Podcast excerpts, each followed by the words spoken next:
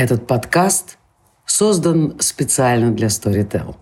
Ищите еще больше интересных выпусков в крупнейшем аудиосервисе. А еще аудиокниги, аудиосериалы, лекции и даже стендапы.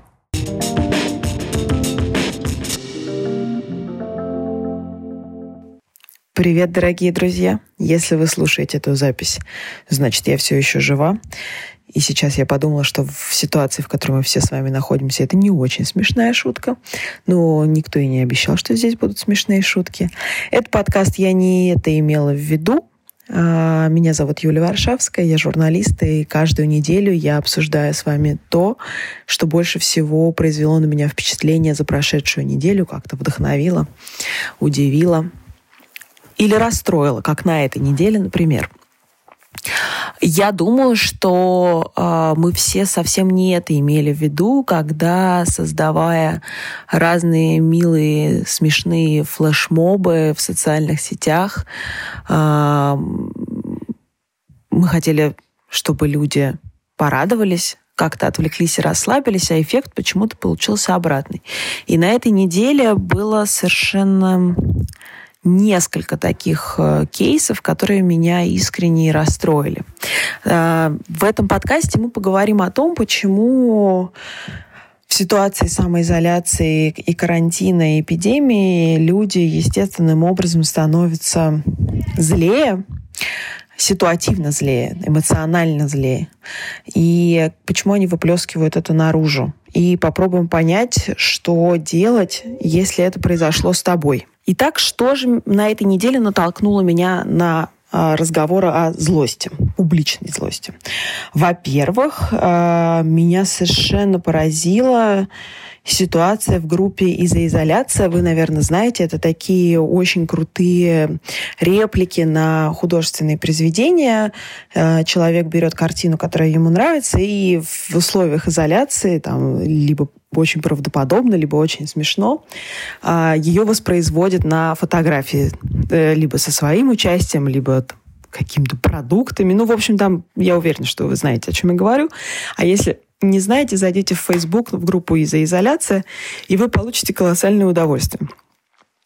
Чем я и занималась. Я получала колоссальное удовольствие, просматривая эти картинки. А та, которые попадались мне просто в ленте Фейсбука, и я не заходила в комментарии. Ну, честно говоря, я стала в карантине просто, наверное, в 8 раз больше работать, поэтому у меня просто физически нет на это времени. Ну и вообще я не очень люблю читать комментарии.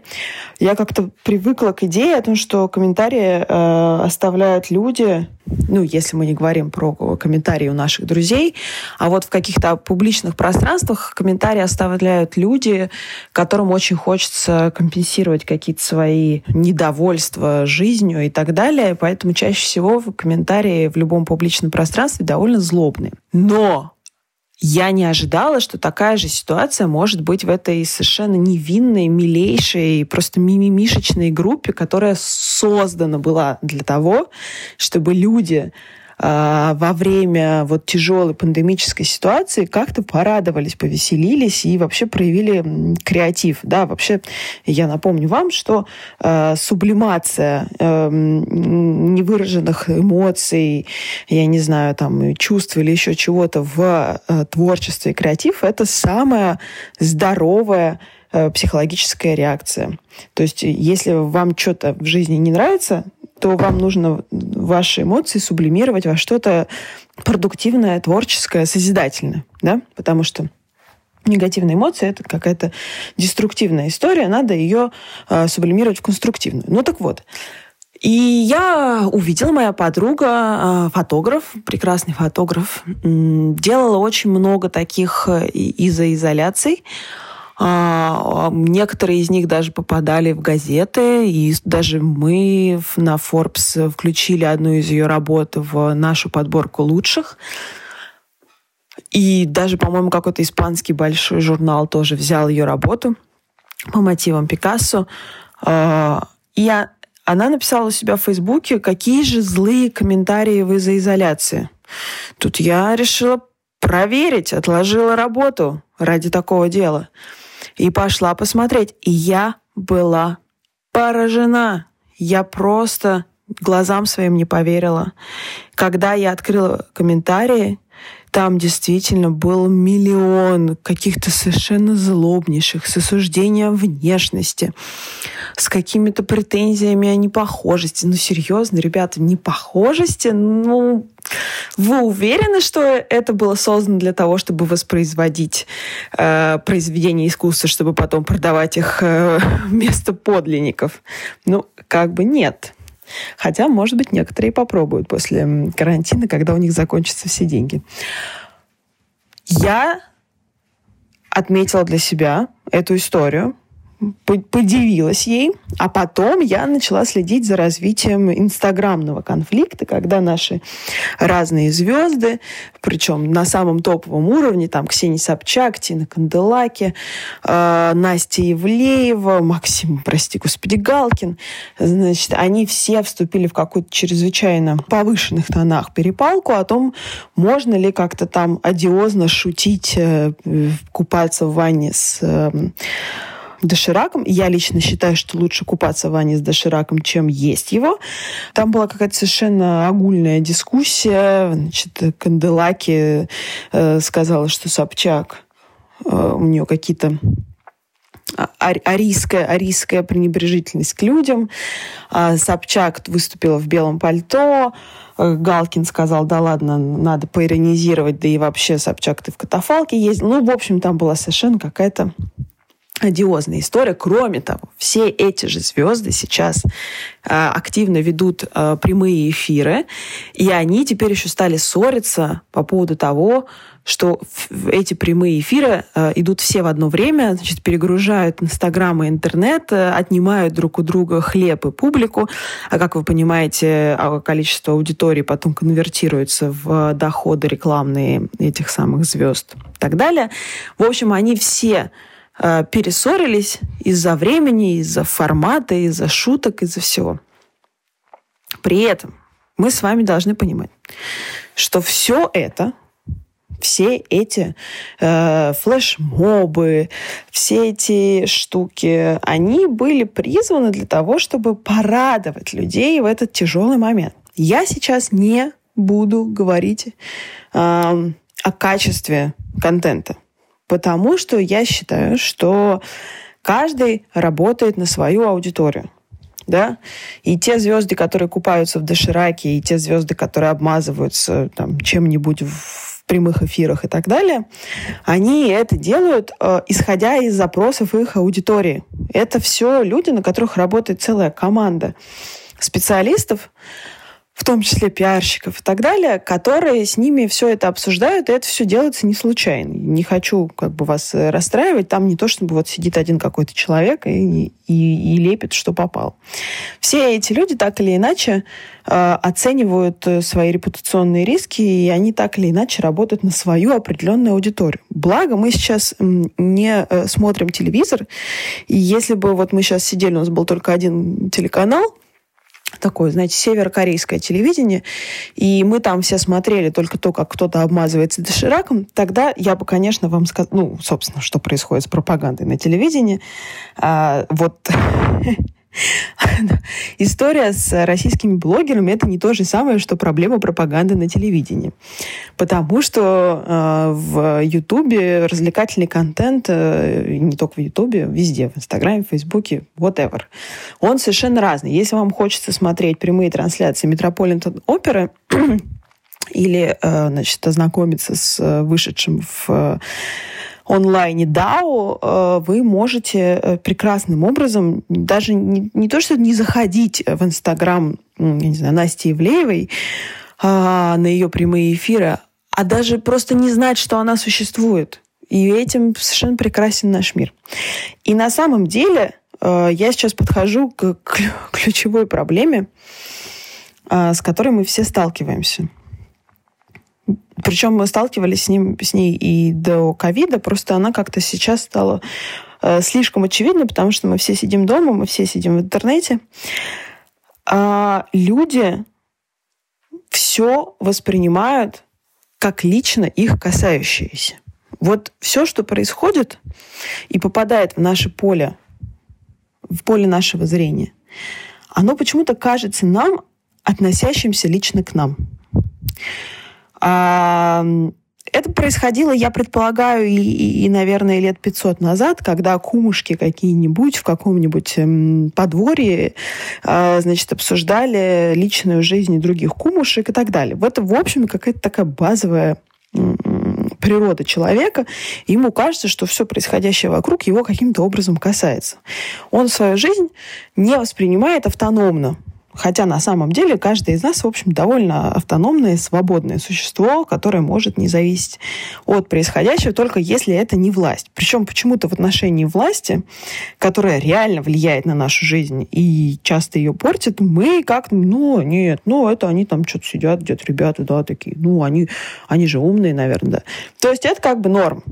Тут, пожалуйста, ребята, вводите тупые QR-коды, э, значит, э, забирайте наши налоговые деньги, не, не, не, не помогайте нашему бизнесу. Это нормально. А вот если кто-то пошутил в интернете, это касается лично меня, и я должен с этой сволочью разобраться. Вот. Это, эта позиция всегда была мне ужасно не близка потому что я как раз из тех людей, которые не просто никогда не оставляют никаких э, негативных комментариев нигде. Я еще и когда мне их пишут, всегда э, гашу это просто. У меня есть несколько методик. Я сейчас о них расскажу, а, потому что они вам реально помогут. Поэтому давайте так. А, для начала поговорим о том, что делать, если вы сталкиваетесь э, с внезапными вспышками э, публичной онлайн злости в отношении к вам. Значит, тут я прямо, вот, может, я ничего в жизни не знаю, но тут я гуру. Значит, вы никогда, никогда, никогда в жизни не должны поддаваться на эти провокации.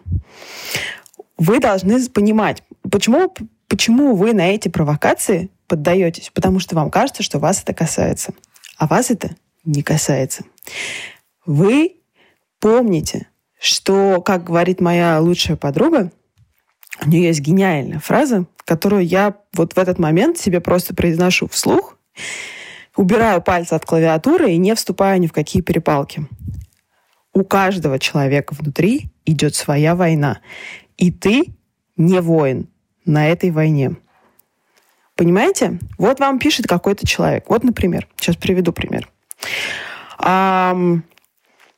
Выходит э, статья у моих э, коллег. У нас э, Forbes, в общем, мои две редакции существуют довольно автономно.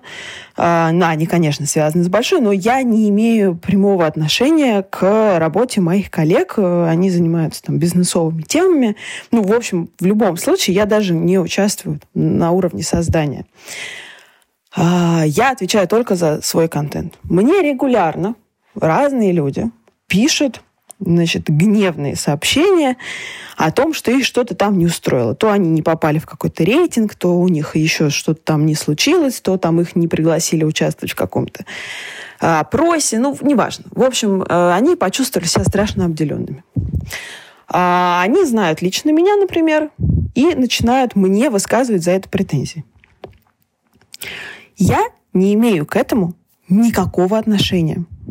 Это личные проблемы вот этого человека и его недовольство тем, к чему я не имею отношения. В этот момент у меня есть два варианта реакции. Я могу вступить в эту перепалку и начать тоже как-то какую-то выражать агрессию. Я могу начать что-то доказывать. А я могу сказать очень жестко, очень прямо и очень строго. Я не имею к этому отношения, и я не буду это обсуждать. Человек обычно с первого раза не понимает и продолжает. У меня есть снова две стратегии. Я могу на его...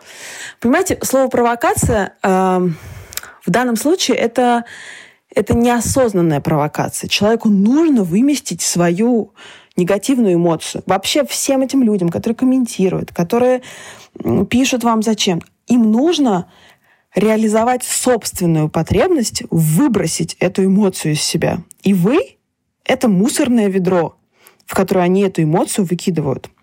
Вот если вы э, исходите из эм, позиции, что вы не мусорное ведро для чужих эмоций, то вы не будете, то вы захлопнете крышку очень плотно, вы ее закроете, и вы не будете ее открывать для чужих эмоций.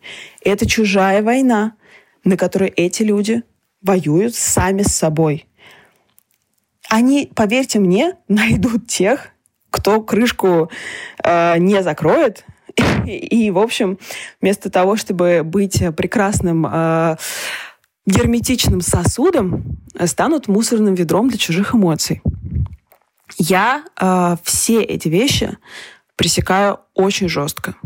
Но при этом очень мягко, в том смысле, что я никогда не грублю, я не, не посылаю никого, еще что-то. Но главное, что я не вступаю в этот конфликт. А, значит, чем а, больше человек а, разъярен, тем мягче и спокойнее должен быть ваш ответ. Спасибо большое, мы учтем это на будущее. А, спасибо за ваш комментарий, это очень полезно это узнать. Как здорово, что вы это написали. Слушайте, ну мы подумаем об этом. Вот это мой классический набор фраз. А, я не участвовала уже несколько лет ни в одном э, фейсбучном сраче, хотя их вокруг происходит э, десятки, и меня пытаются вывести кучу людей на них. А, я никогда в них не вступаю, потому что это бесполезно. А, иногда бывают ситуации, в которых я должна, как э, главный редактор, если у кого-то там есть публичная претензия к моей работе, я очень спокойно, очень вежливо не оправдываясь, а объясняя свою позицию, очень коротко ее объясняю. Дальше я ее не развиваю. И на все следующие, вот я в одном абзаце это написала, я сделала так и так и так, потому-то и потому-то. Это моя позиция. Спасибо вам за ваше мнение. Дальше люди начинают тебя раскручивать. Им хочется твои эмоции, им хочется негатива, им хочется слить свое фи. Нет потому что я не помойное ведро для чужих эмоций. Очень вежливо, очень спокойно. Вы обрубаете любую следующую попытку не игнорированием, а спасибо. А, я услышала. Да, спасибо, это было очень интересно. Угу. Я подумаю об этом. Очень, да, да, да. Ага, я прочитаю про это. Угу, спасибо. Все. Все. Вы не вам может казаться э, по какой-то старой привычке, что вы в этой ситуации вроде как бы проигрываете. Нет. Вы просто король или королева этой дискуссии, потому что вы не позволили другому человеку слить на вас свое говно. Это я, простите, уже буду говорить прямо. Значит, это одна ситуация. Никогда не вступайте ни в какие публичные перепалки. Никогда. Это значит про то, что происходит э, с другими людьми. Если э, вы чувствуете, что на фоне самоизоляции, на фоне карантина, неизвестности, экономического кризиса и всего остального, что с нами происходит, от орущих, вопящих детей вокруг, надоедливого мужа или занудной жены, э, вы сами начинаете проявлять агрессию, ну, к ним же, собственно, там, к близким или в онлайне, или в переписках, whatever, в зуме. Кричите на кого-нибудь в зуме. Я представляю, как это выглядит. Вы можете, во-первых, себе в этом признаться. Во-вторых, сказать, это абсолютно нормально.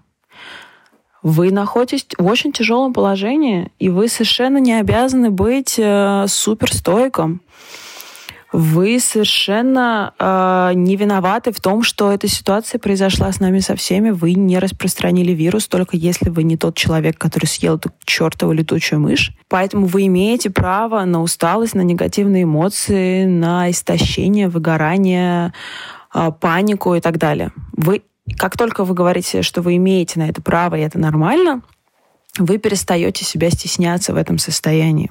Но а оставлять себя в этом состоянии тоже, мне кажется, не очень продуктивным, потому что это, знаете, у нас с вами длинная дистанция, а этот марафон не на короткую пробежечку, и силы нам понадобятся довольно долгое время.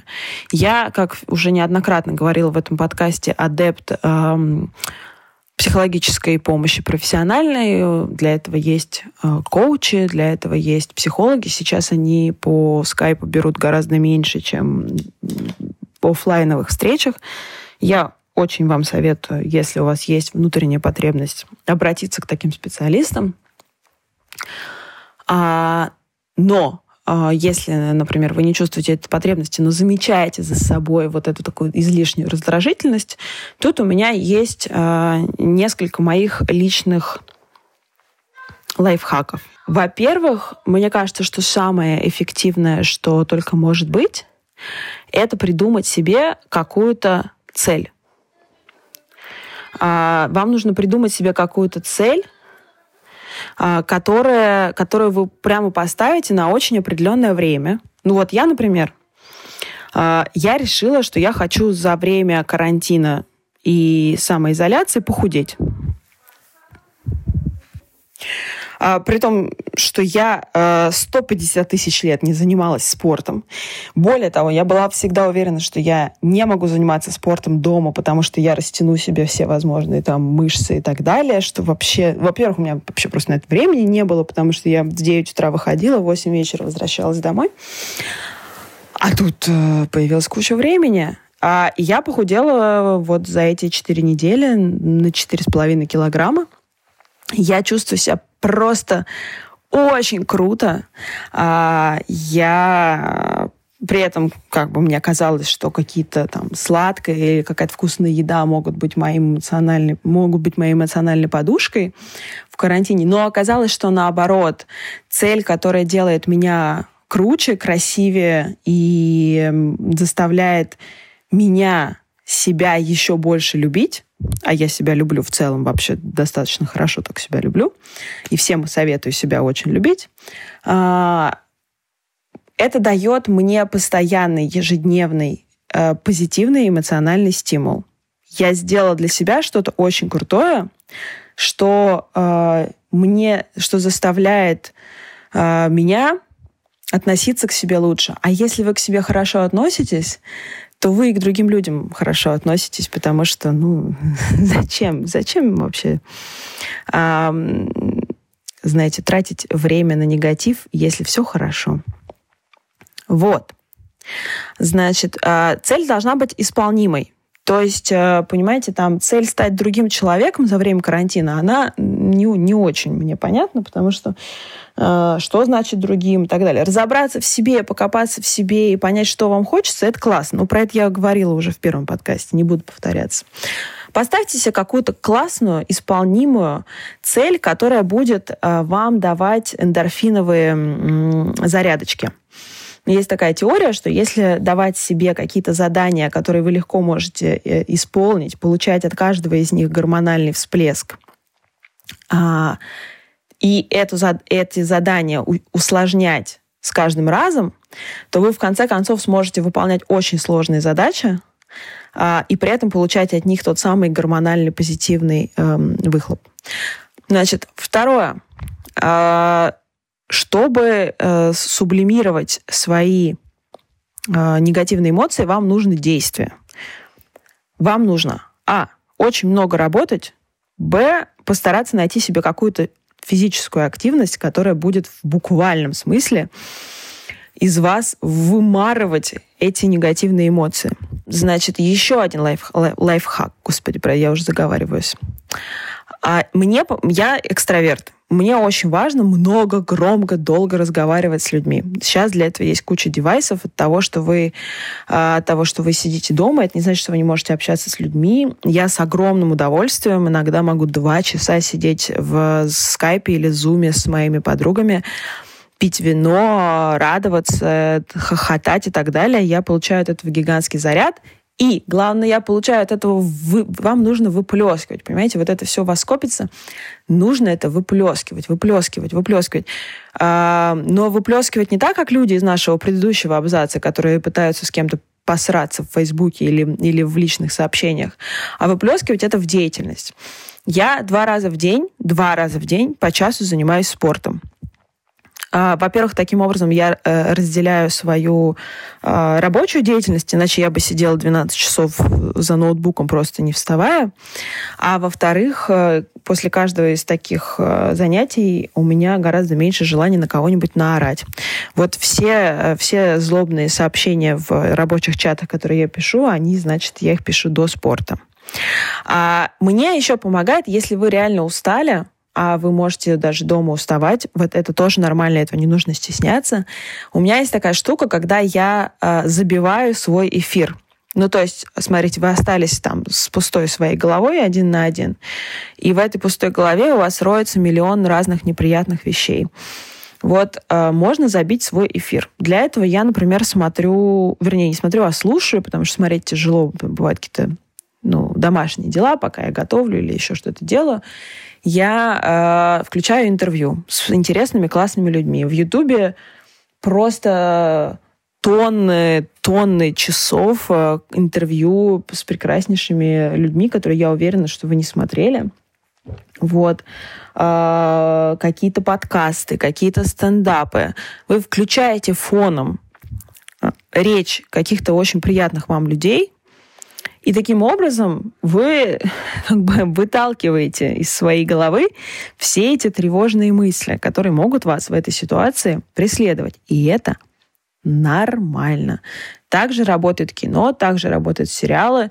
Этого добра просто сейчас очень много. А в конце концов, бывают дни, и я себе эти дни устраиваю. Сейчас меньше, когда мы и так сидим дома, но вот когда я работала в офисе, круглосуточно. Я иногда целую субботу лежала и смотрела подряд, я не знаю, там, 10 12 серий сериала. Ну, конечно же, если не было ребенка дома. А, потому что с ним... О, с ним точно найдутся дела. Вот. Кстати, для меня, например, э, зная свою излишнюю эмоциональность, э, для меня ребенок является очень-очень важным ограничителем для вот этой вот агрессии. Я знаю, что если я не буду себе помогать, то первый человек, на которого будет валиться моя агрессия, это мой ребенок, а я не могу этого допустить. Ну, то есть никогда мой ребенок не должен быть э, сливом моих негативных эмоций. Э, я его родила, чтобы его любить очень сильно его любить.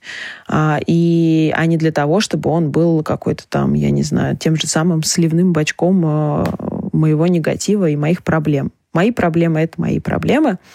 Вот, а у нас с ним любовь, потому что ребенок, э, даже если он что-то на вас орет и так далее, это не потому, что он там злобный или еще что-то, это потому, что ему там может быть плохо, да. Ну и также взрослый, он орет, потому что ему плохо. Вот на, надо найти какие-то другие э, способы сублимации э, своих негативных эмоций, э, чтобы не выплескивать это на близких. И я думаю, что с вашими близкими это также и работает. Поэтому я очень вам советую, а, не поддаваться на провокации других, б, не поддаваться на провокации, которые есть внутри вас. С теми и с другими разбираться очень спокойно, а, выдержанно и позитивно, потому что мы сейчас все с вами в одной лодке, и если мы сейчас все с вами переругаемся, то когда нам придет время плыть, то мы будем с вами грести в разном направлении. А если мы будем грести в разном направлении, наша лодка потонет. Вот такие дела. До следующей недели. Всем здоровья, берегите себя.